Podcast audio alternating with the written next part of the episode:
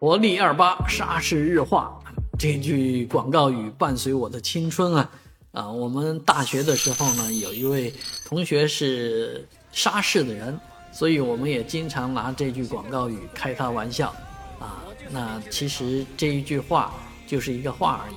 啊，因为我们基本上也没买过这个活力二八的洗衣粉，虽然它确实曾经一度风靡全国。但是它的销售可能并没有那么理想，所以导致这个，呃，工厂啊，这个几度濒死，又几度回回暖啊，那有人救啊。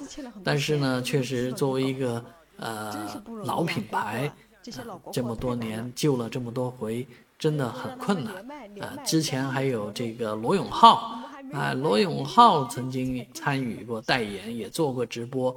啊，但是呢没有成功，而这一次呢，李佳琦帮了大忙，啊，李佳琦让这个呃与过往的经典啊，永恒的记忆，国货精品，活力二八，沙市日化又出圈了。这一次人家用的是一个装傻的这个直播啊，几个老头啊，啥也不懂啊，都不知道直播的规矩，净说违规的话啊，以至于这个。直播被多次中断，可是架不住粉丝们的热情啊！粉丝们一直把他的这个直直播在线啊顶上来。今天早上我也看了一会儿的这个直播啊，其实直播效果特别不好啊，但是呢，大家就是用要有那种国货的情怀呀，啊，所以购买他的产品的人也很多。